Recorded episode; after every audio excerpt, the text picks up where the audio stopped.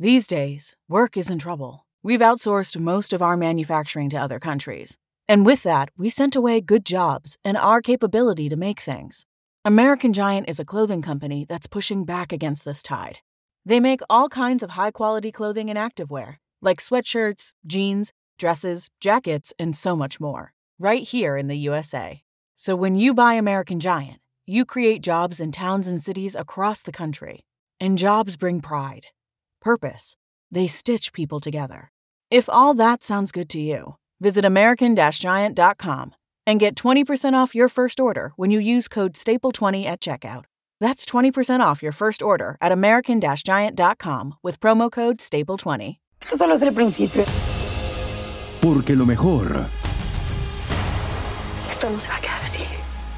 lo más impactante, ¿Por qué? Soy tu madre. Esta mujer me robó. Por favor, abre tus ojos. está por venir en ¿Entendiste? Tu vida es mi vida.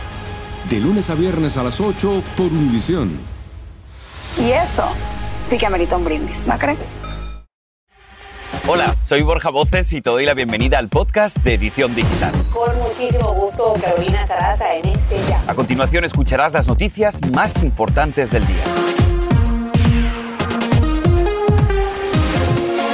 Comenzamos el día de hoy con esto, porque a esta hora una peligrosa tormenta amenaza a California. Ya se emite un estado de emergencia para el sur de ese estado y se están reportando lluvias, vientos intensos y la crecida de varios ríos. Unos 40 millones de residentes también están bajo la amenaza de inundaciones y evacuaciones. Y no solo eso, cerca de un millón de clientes ya han perdido el suministro eléctrico.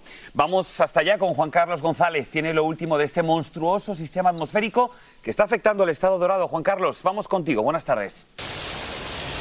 Hola, ¿qué tal? Gracias, muy buenas tardes. Bueno, como se puede ver, sigue lloviendo abundantemente aquí en el sur de California. Aquí, por ejemplo, ya se puede ver la acumulación del agua y es que ha estado lloviendo durante ya varias horas. Fíjense que también otro factor muy importante que vale la pena mencionar es el del viento y es que tenemos ráfagas de viento de hasta 80 millas por hora. Eh, esta situación eh, permanece du- o ha, o ha estado durante eh, las últimas horas y va a permanecer así por lo menos hasta mañana martes por la noche. ¿Qué ha provocado esto? Bueno, ha provocado que varias personas tengan que ser evacuadas, tengan que salir de sus hogares, para lo cual se han establecido o se han abierto varios refugios, también aproximadamente 40 millones de personas en lo que es el estado de California se encuentran bajo alerta por posibles inundaciones y también ante el peligro de deslaves. Esta es la situación que se vive por acá en el sur de California. Por mi parte es todo desde Los Ángeles. Regreso ahora con ustedes al estudio. Juan Carlos, como siempre, gracias y justamente seguimos hablando del tema y nos preguntamos qué podemos esperar para estos próximos días con la tormenta. Y para eso nuestra experta en meteorología, Jessica Delgado, ya se encuentra aquí en la edición digital para explicarnos, Jessica, qué está ocurriendo con este sistema atmosférico que tanto daño está causando al estado dorado. Así es, bueno, estamos hablando de un potente sistema de río atmosférico, valga la redundancia, es un sistema de baja presión que se forma principalmente muy cerca de las islas hawaianas, atraviesa el Pacífico y llega hacia la costa oeste del país. Lo que estamos viendo es un flujo de humedad muy poco común. ¿Por qué? Porque estamos viendo que se está alimentando de esas cálidas aguas del Océano Pacífico que están entre 2 a 5 grados por encima del promedio. Esto está favoreciendo una humedad adicional que está llegando hacia California. Los factores que determinan los impactos de estos sistemas son la intensidad, la ubicación y la traslación. En un panorama ideal vemos una traslación rápida, la intensidad del sistema de baja presión es bajo, está lejos de la costa, pero lo que estamos observando con este río atmosférico es una traslación lenta. Desde el fin de semana se ha mantenido estacionario en California. Su intensidad es bastante amplia, está cerca a la costa, por ello los vientos han superado la intensidad de incluso de un huracán de categoría 1. Ahora, ¿qué estaremos vigilando muy de cerca? Que ha sido un inicio de mes muy lluvioso en lo que va del mes desde Santa Mónica hasta Los Ángeles hemos visto acumulados entre 1 hasta 5 pulgadas cuando en los primeros 5 días del mes deberíamos estar recibiendo media pulgada. Hoy, desde Sacramento hacia San Diego, están bajo riesgo de inundaciones repentinas, pero en la escala de mayor riesgo se encuentran Los Ángeles, Riverside, Santa Ana, así que mi gente, muchísima precaución. Para mañana este riesgo continuará hacia el sur de California, pero se extiende hacia Las Vegas, Nevada y hacia Phoenix, Arizona. Ahora también estaremos viendo que múltiples rondas de precipitación continuarán llegando. Hoy y mañana será lo más intenso. A partir del miércoles vino otra tormenta que continuará impactando por lo menos hasta el viernes. Si hablamos de acumulados de lluvia entre 3 hasta 8 pulgadas y si hablamos de nieve hasta 2 pies en Sierra Nevada. Así que son condiciones bastante peligrosas, amenazantes a las vidas, deslaves, inundaciones repentinas, fuerte oleaje, así que hay que estar muy prevenido. Hasta aquí la información del tiempo, chicos, vuelvo con ustedes.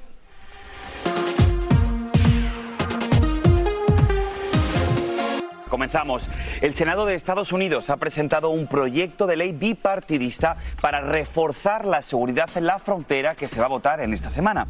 En él se incluyen restricciones que van a dificultar el asilo, pero va a permitir permanecer en el país y trabajar a los inmigrantes que demuestren miedo creíble. Además, destina recursos para ampliar la capacidad del Departamento de Seguridad Nacional para poder capturar, procesar, alojar y transportar a los migrantes y contratará más empleados.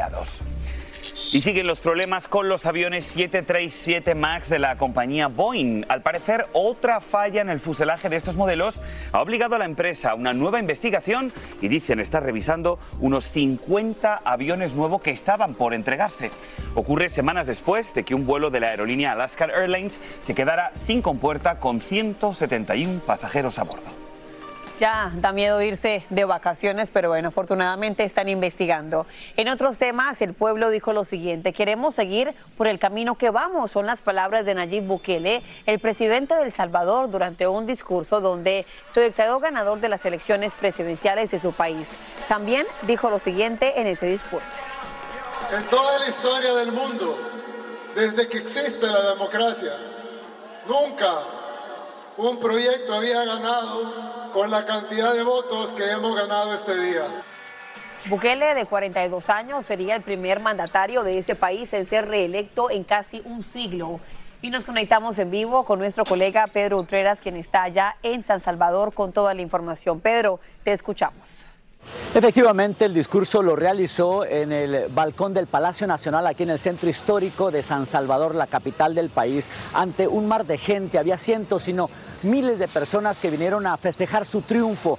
Había familias completas que se desplazaron desde que cerraron las casillas a las 5 de la tarde, se empezaron a venir a este lugar y estaban esperando que en cualquier momento apareciera por este balcón el presidente Nayib Bukele y escuchar su discurso. Pero ya una vez, después eh, de pasar las emociones y todo esto, la gente empezó a preguntarse, bueno, ¿y ahora qué sigue? Estamos esperando que no nos defraude. La gente al platicar con ellos nos dijeron, esperemos que después de haberle dado el voto y cinco años de confianza más, ahora empiece a trabajar en otras cosas que el pueblo salvadoreño necesita urgentemente. Escuchemos lo que nos platicaron.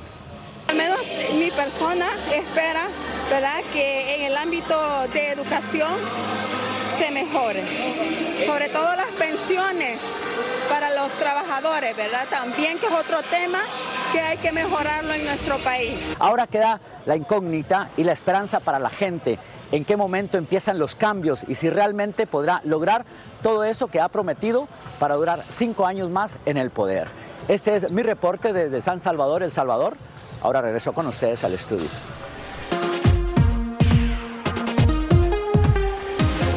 Bien, pues seguimos en Latinoamérica con esta triste noticia. Chile se está quemando.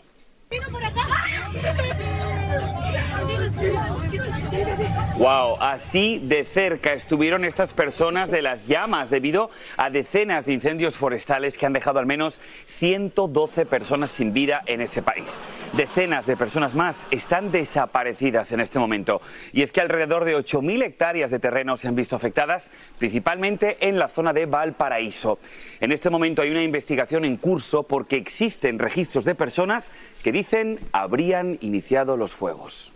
Este es el podcast de Edición Digital, con noticias sobre política, inmigración, dinero, salud y mucho más.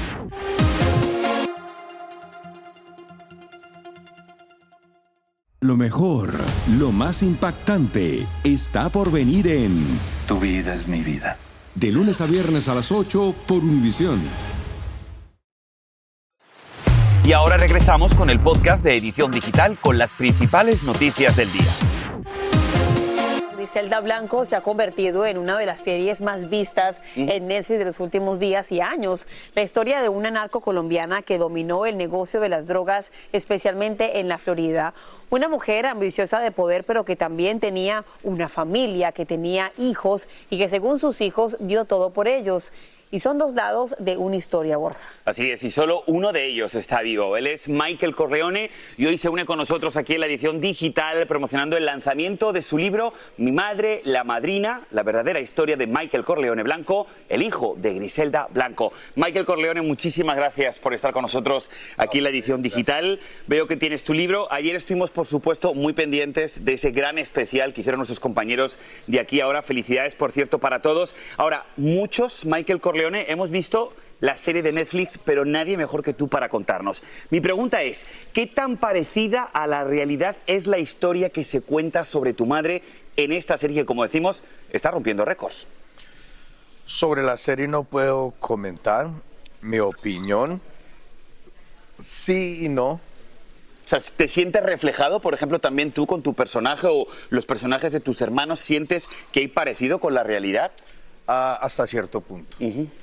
Ahora me gustaría preguntarte, porque todos tenemos mamás, muchos tenemos hijos, todos conocemos esta fotografía de Griselda, pero usted tiene una fotografía en la portada de su libro que es su mamá, no es la mujer que estuvo en prisión, la mujer eh, encargada de este gran imperio de drogas, sino su mamá. Al ver esta fotografía, ¿cómo fue su mamá en su vida y cómo quiere usted que, sus, que sus hijitos pues la recuerden a ella?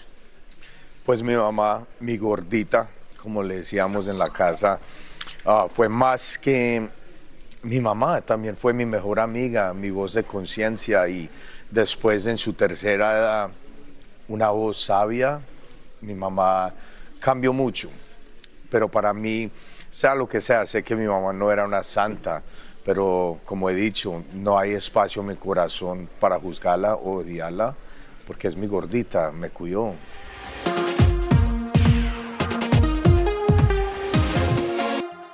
Algo que es preocupante para tantas familias y es que la tasa de natalidad prematura, es decir, antes de que una mujer tenga 37 semanas de embarazo, aumentó aquí en Estados Unidos en un 12%, según dicen los CDC.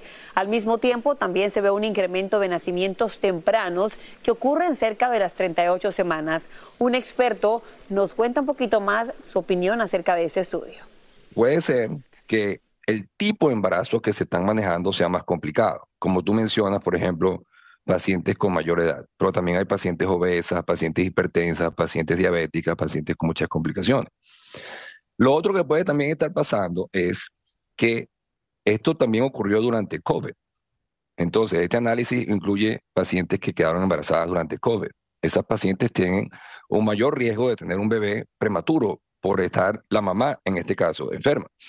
Es un punto importante. Este aumento de natalidad prematura, según los CDC, ha sido más notable, especialmente entre personas afroamericanas e hispanas.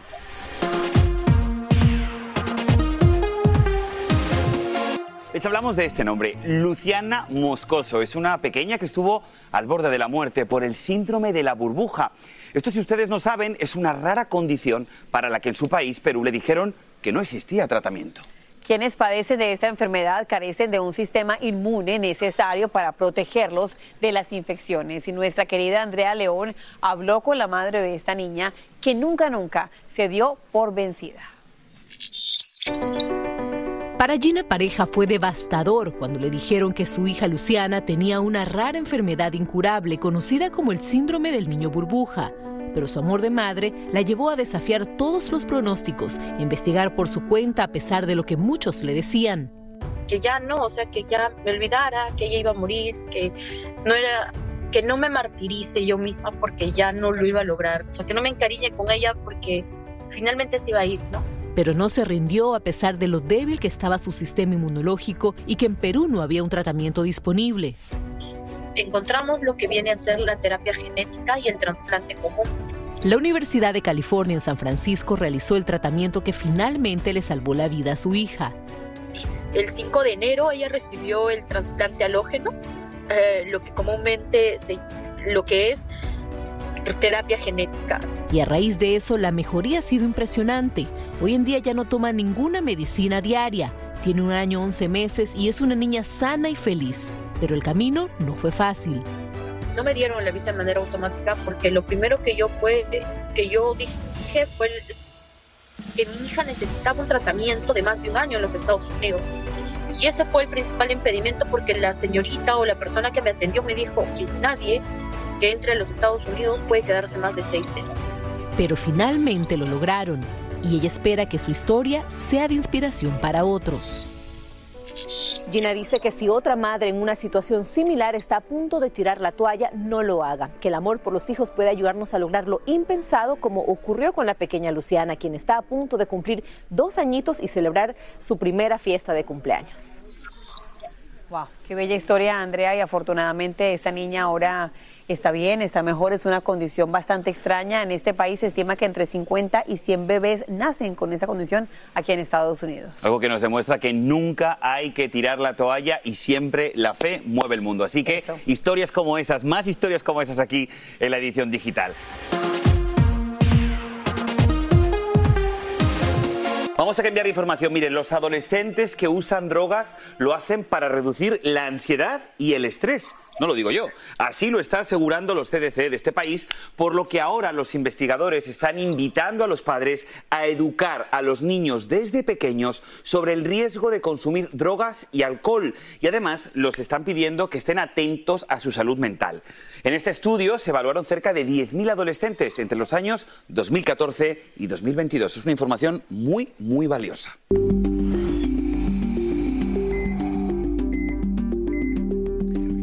Atención, eh, caballeros, porque la famosa pastilla azul podría hasta reducir en un 18% el riesgo de Alzheimer. Así lo da a conocer un reciente estudio de la revista Neurology. La investigación fue realizada por la University College. Pues bueno, para hablar de esta buena noticia para los caballeros, para nosotros los caballeros, nos vamos a conectar con el doctor Oscar Martín, urólogo. Doctor, gracias por estar con nosotros aquí en la edición digital. A ver, la verdad que, perdóneme, pero es que nosotros aquí no encontramos la relación. Por favor, explíquenos muy bien cómo la Viagra puede afectar la memoria. Bueno, muy interesante. Resulta que nosotros los hombres eh, tenemos problemas en la disfunción eréctil porque los vasos que llevan la sangre para la erección se van dañando o se van tapando por las múltiples enfermedades. ¿Qué hace el Viagra? exigir que los vasos se dilaten más para que llegue más flujo de sangre. Ahora, si eso pasa en el órgano genital masculino, imagínense en el cerebro que también pasa el mismo efecto. Puede ser, puede ser, podría ser una teoría interesante que al mejorar la, el aporte de sangre al cerebro oxigenaría mejor, evitaría más daño cerebral y prevendría el Alzheimer, que es un deterioro eh, en, las, en, la parte de las neuronas y también a veces esos vasitos se rompen y se dañan y va empezando como a quedarse sin la irrigación normal del cerebro. Esa podría ser la explicación de por qué el Viagra podría ayudarnos. Qué interesante. Bueno, le pregunto, doctor, ¿podría ser esta una nueva forma de tratamiento para el Alzheimer? Y me pregunto también, ¿podrían también calificar las mujeres para, para ese beneficio? Wow, muy buena pregunta. Además que se necesitan estudios mucho más eh, eficaces, más serios, con una población más amplia. Esto nos abre obviamente una ventana de posibilidades frente a estudiar el mecanismo con el que actúan los medicamentos de la erección para la parte vascular cerebral. O sea que puede que no sea el Viagra, sino un derivado de ahí, donde encuentren cuál es el específico, la molécula específica que nos da ese efecto en la parte cerebral. Bueno, pues doctor Oscar Martínez, como siempre nos encanta que se conecte con la edición digital y ojalá que veamos un fin para este padecimiento, el Alzheimer. Que tenga buen día y gracias. Muchísimas gracias. Y que nos cuente quién, quien la use, si le ha mejorado la memoria, por favor que nos lo diga a través de las redes sociales. Bueno, cambiamos de tema una vez más porque, a ver, te hago la siguiente pregunta. ¿Qué te parecería recibir 75 mil dólares por tener un bebé? Bueno, pues escúchame bien porque nos vamos a tener que mudar todos a Corea del Sur. Hay una compañía privada de construcción que está ofreciendo a sus empleados esta jugosa cifra como incentivo cada vez que tengan un bebé. La empresa ofrece la opción de entregar hasta 225 mil dólares en efectivo o pagarles el alquiler de una casa a los trabajadores que tengan hasta tres hijos. La tasa de natalidad de este país es la más baja del mundo. ¿Qué tal? Me debes 150 mil dólares, Borja. Y así termina el episodio de hoy del podcast de Edición Digital. Síguenos en las redes sociales de Noticiero Univisión Edición Digital y déjanos tus comentarios. Como siempre, muchas gracias por escucharnos.